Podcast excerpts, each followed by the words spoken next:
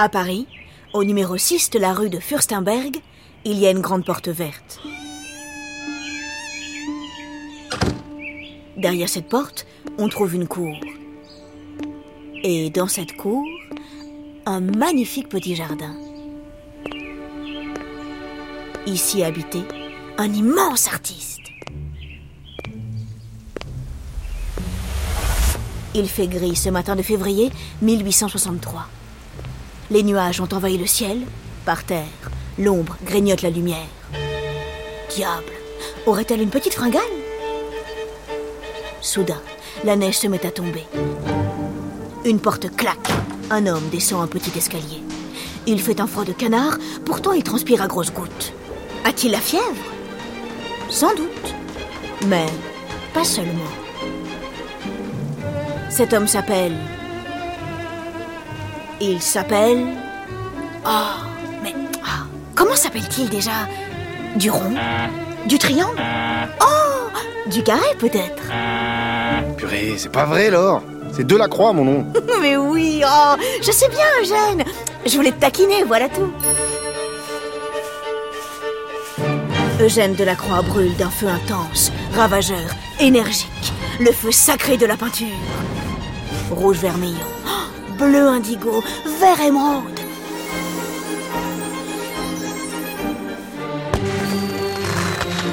Sur ces toiles, les couleurs vibrent, elles éclatent. On dirait qu'elles poussent d'étonnants cris magnifiques et féroces. Eugène peint des batailles, des incendies, le désir, la mort et de grands personnages à la gloire héroïque. Delacroix veut être grand et mesurer, oui, dans les 1m85. Non, pas du tout Il veut briller, briller comme un astre pour l'éternité. Va-t-il y arriver? L'art est un jeu dangereux. Pas la peine d'être un poulet pour y laisser des plumes. Qu'importe les tempêtes, les critiques, les attaques. Delacroix tient sa ligne. Elle ne porte qu'un seul nom, la peinture. Alors, qu'en dis-tu? Allez, on se jette dans le poulailler? Euh, l'aventure?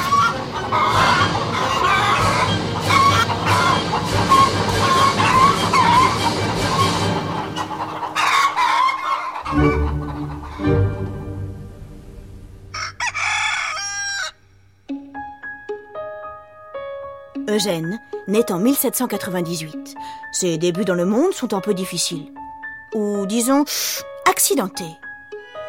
À l'âge de 3 ans, cinq fois, il a déjà échappé à la mort. Quelle veine, pourvu que ça dure L'enfant est choyé, adoré, il grandit. Yahoo La vie est belle Et puis, le tonnerre gronde. Eugène perd ses parents.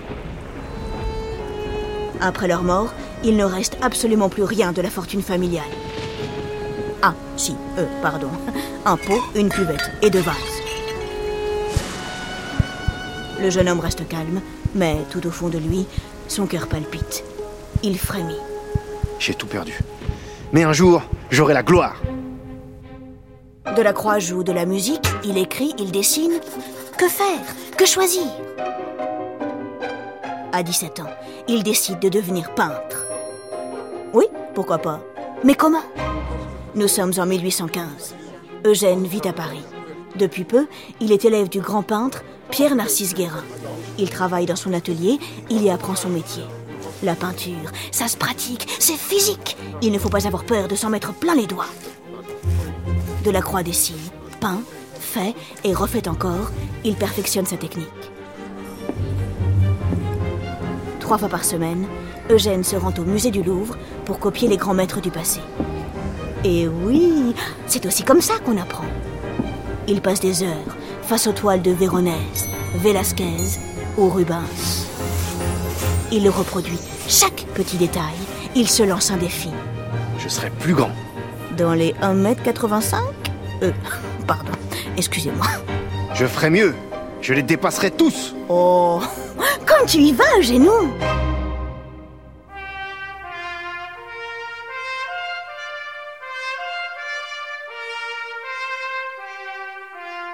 Il est temps de passer aux choses sérieuses. Pour un peintre de cette époque, cela veut dire exposé au salon. Celui de tes parents? Non, pas tout à fait. Celui du Louvre. Tous les deux ans, des peintres triés sur le volet ont la chance de montrer leurs œuvres sur les murs du fameux musée. Ils peuvent aussi se faire acheter. Au salon, tout peut commencer. En 1822, Delacroix termine l'une de ses premières grandes peintures. Dante et Virgile aux enfers.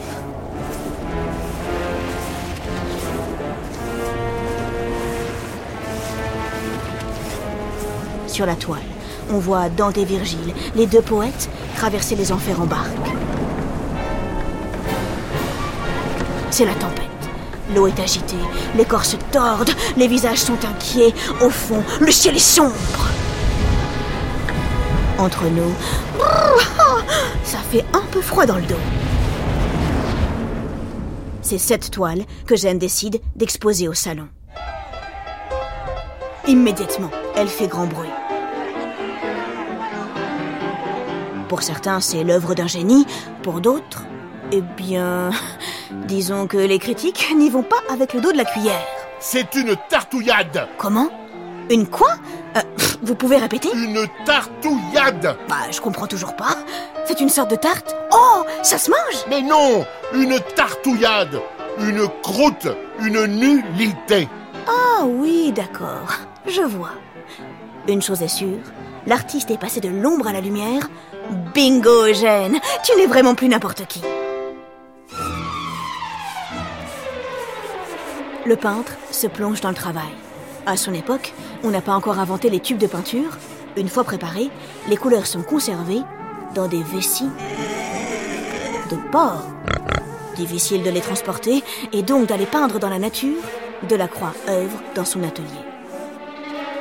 Pour ne pas être gêné par la digestion, il saute souvent le déjeuner.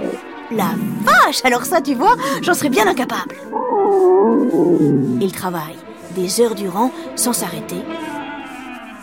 Il ne fait jamais de petites pauses pipi. Delacroix, à 23, 25, 27 ans, il cherche, il explore. Ses œuvres ne ressemblent qu'à lui. Oh, on n'a jamais vu ça. Il continue d'exposer au salon et toujours, il déchaîne les passions. Delacroix, il massacre la peinture Regardez-moi ça. Les proportions, la perspective, rien ne va. Les couleurs passent encore, mais le dessin, franchement, on dirait que c'est dessiné avec les pieds. Je n'ai qu'une chose à dire. Pouac et repouac. Oui, c'est vrai que le dessin n'est peut-être pas ce qui l'intéresse le plus, mais la lumière, la douceur des contours, la puissance des mouvements, la vérité des expressions. C'est tout de même infiniment émouvant, vous ne trouvez pas? Non Oh Grincheux Heureusement, le peintre a aussi de fervents défenseurs, parmi lesquels de très grands auteurs. Et c'est d'ailleurs dans les pages d'un poète anglais, Lord Byron, qu'il trouve le sujet de l'une de ses plus belles toiles, La mort de Sardanapale.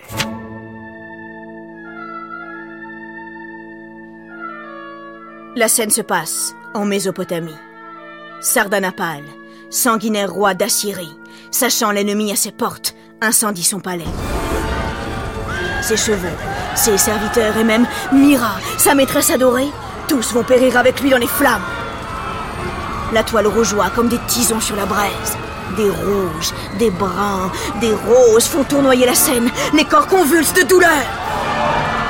Et tandis que tous succombent dans d'atroces souffrances, le roi, allongé sur son lit, contemple le carnage. Partout, le chaos danse. La peinture est immense. Delacroix, épuisé, la termine à bout de souffle. Qu'importe, le peintre y croit à mort. C'est mon chef-d'œuvre. Avec lui, c'est sûr, je vais frapper fort. Ah oui, je crois qu'on ne pourrait pas mieux dire. La toile fait sandale, elle soque. Oh, pardon, excuse-moi, j'ai perdu ma dent. La toile fait scandale, elle choque.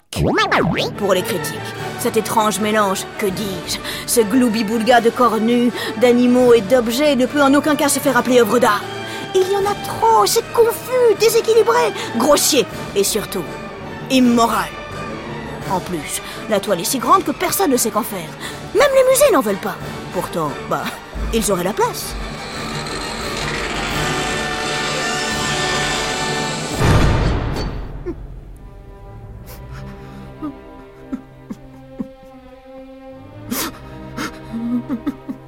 Pour Delacroix, c'est la dégringolade.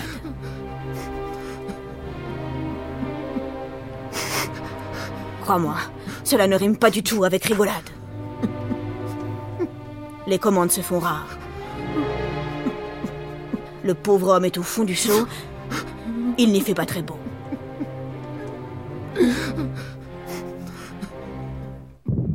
À Paris, également, le ciel est sombre. Le roi Charles X craint pour son pouvoir. Il tente un méchant coup d'autorité. Immédiatement, le peuple se soulève. Les 27, 28 et 29 juillet 1830, les Parisiens envahissent les rues, ils montent des barricades, les fusils tirent dans tous les sens.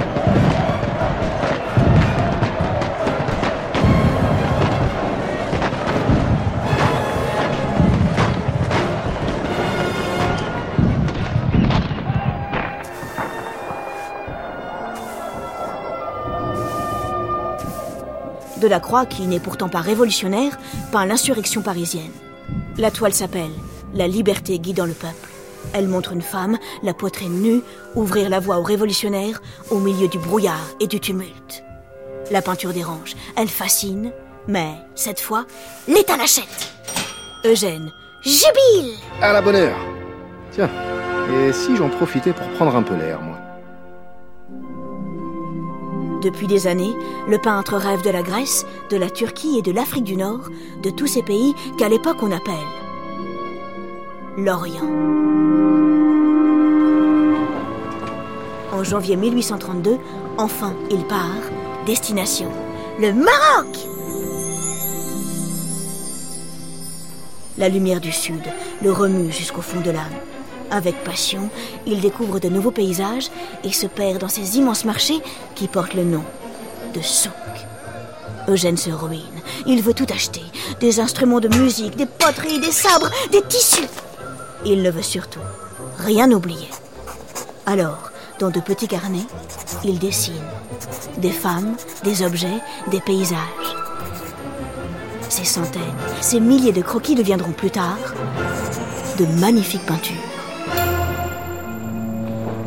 Delacroix a désormais 34 ans. Lui, qui voulait être grand, veut se faire éternel. De retour à Paris, l'artiste réfléchit. Les peintures sont fragiles, elles peuvent s'abîmer, disparaître. Comment laisser une trace qui dure jusqu'à la fin des temps? Puis, il se sert un petit thé. Plus tard, dans la nuit, il se réveille en sursaut. Ça y est, il a trouvé Les murs Je vais peindre des œuvres gigantesques sur des murs Oh, bien sûr Pas n'importe quel mur Delacroix est choisi pour décorer des bâtiments importants comme le Palais Bourbon, l'église Saint-Sulpice ou encore la prestigieuse galerie d'Apollon au musée du Louvre. C'est un travail épuisant, titanesque. Entouré d'assistants, Eugène peint dans le froid, perché sur de grands échafaudages. Sa santé qui, déjà n'était pas bien bonne, se dégrade. Delacroix tousse, il a la fièvre. Mais il continue de peindre, c'est plus fort que lui. En 1855, 36 de ses toiles sont exposées au Palais des Beaux-Arts. Un million de personnes se déplacent pour admirer son travail. Un million? Waouh Ma foi, c'est la consécration Deux ans plus tard, il s'installe au numéro 6 de la rue de Furstenberg. Là-bas, il fait aménager l'atelier de ses rêves. Génie Le Guillou, sa fidèle gouvernante, barre la route à quiconque voudrait le déranger. Ainsi, le peintre peut travailler des heures sans s'arrêter et, bien sûr, sans jamais faire de petites pauses pipi.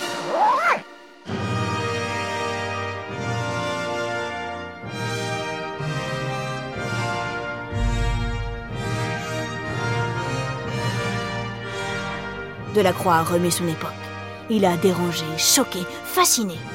Il voulait peindre la grande histoire, non pas de façon réaliste, mais telle qu'il la rêvait. Avec lui, la peinture a changé. Ses toiles sont déséquilibrées, vivantes, bouillonnantes. Ses couleurs, si intenses, comme des flèches décochées à toute allure, touchent le spectateur en plein cœur. Pour toutes ces raisons, on a fait de lui le chef d'un courant qui s'appelle le romantisme. Les peintures de Delacroix, en réalité, ne font pas toutes trembler la terre. L'une de mes préférées se trouve au musée du Louvre. Dans un appartement, à Alger, des femmes se prélassent. La lumière caresse les visages, les couleurs sont splendides, l'atmosphère très douce. Au premier plan, on voit trois minuscules babouches. À qui appartiennent-elles? Dis-moi. Ce ne serait pas toi qui viens de les laisser ici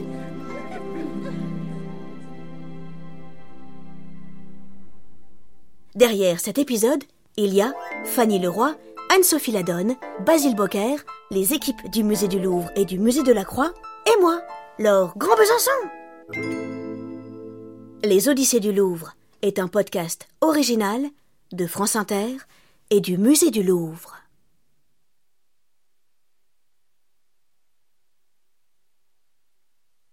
Le dernier atelier du peintre, au 6 rue de Fürstenberg, est aujourd'hui un musée, le musée national Eugène Delacroix. N'hésite pas à aller le visiter.